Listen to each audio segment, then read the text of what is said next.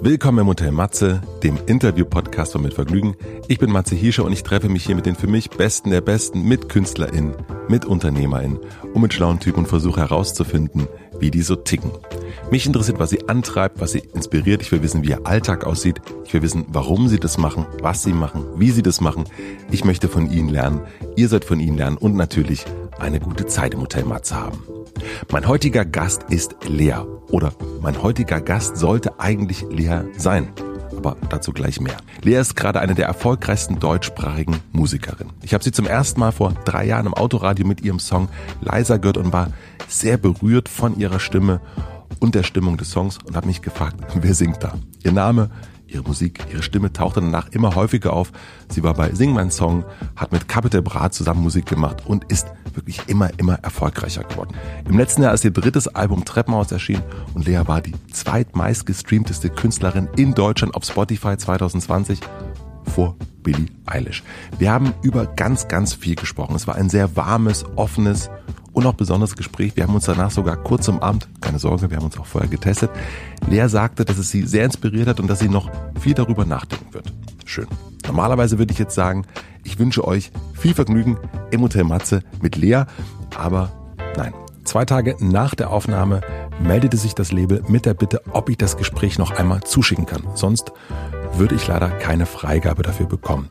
Ich möchte dazu kurz ausholen. Es gibt im Hotel Matze wirklich ganz, ganz wenig Hausregeln. Zum einen, ich möchte mit meinen Gästen möglichst allein sprechen und zum anderen, die Aufnahme des Gesprächs gibt es nicht vor Veröffentlichung noch einmal für den Gast zu hören. Das Gespräch wird also nicht im Nachhinein autorisiert, wie es bei schriftlichen Interviews zum Beispiel üblich ist. Allerdings gibt es die Möglichkeit, mir während des Gesprächs zu sagen, wenn man über ein Thema nicht sprechen möchte. Ich frage manchmal, darf ich dich das fragen oder hast du Lust, über dies oder jedes Thema zu sprechen? Man kann mir sogar nach dem Gespräch noch sagen, ob eine bestimmte Stelle raus soll. Das wird ab und zu auch mal gemacht, aber sehr, sehr selten. Das sind dann Stellen, die doch zu privat waren, wenn es zum Beispiel um die eigenen Kinder geht oder die Eltern. Manchmal kenne ich die Gäste auch privat, dann verquatscht man sich, vergisst, dass ein Mikro an ist und die hören ja auch ein paar Leute zu.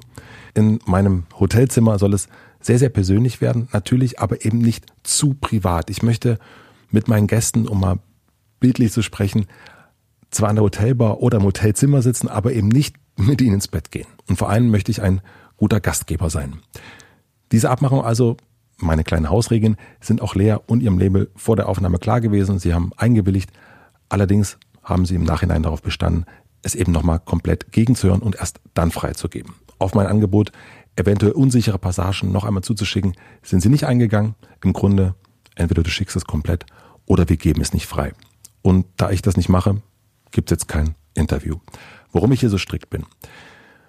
Meine Gespräche sollen echt authentisch und nah sein und sie leben auch davon, dass man etwas tiefer taucht, sich vielleicht auch dabei mal verirrt. Wenn man das alles im Nachhinein nochmal anhören kann, mit dem Management besprechen und beschneiden kann, dann ist es nicht möglich. Dann kann diese Art Gesprächsatmosphäre, glaube ich, nicht entstehen.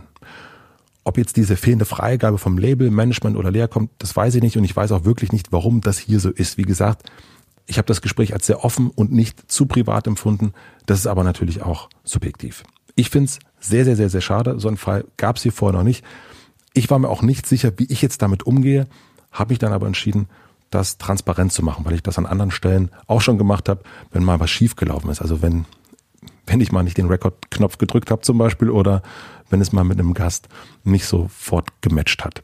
Und ich wollte es nicht einfach unter den Tisch kehren. Ich habe mich gefragt, wie würde ich mir das von meinen Lieblingspodcastern wünschen? Und da würde ich mir eben Transparenz wünschen und gleichzeitig gibt es euch jetzt auch obwohl es keine neue Folge gibt, mal so einen kleinen Blick hinter die Kulissen. Vielleicht ist das ja auch ganz wertvoll. Ich glaube, man hätte die Sängerin Lea anders kennengelernt und die Gedanken und auch die Sorgen, die eine junge Künstlerin hat, besser nachvollziehen können, was gerade wiederum für andere junge Musikerinnen, Kreative sicherlich sehr, sehr hilfreich gewesen wäre. Ich finde es sehr, sehr schade. Vielleicht entscheidet sich Lea irgendwann dazu, dass wir die Folge so wie alle anderen auch rausbringen können, was ich immer noch super, super gern machen möchte. Solange bleibt sie hier sicher im Hotel safe. Wir gucken hier gerade, dass wir morgen oder Freitag spätestens eine Folge dazwischen schieben können, dass wir eine Folge vorziehen können. Bis dahin also ein bisschen Geduld. Auch im Hotel Matze geht mal was schief. Schade. Ähm, ja, so ist es. Ich wünsche euch noch einen schönen Tag, gute Nacht und bis dahin, euer Matze.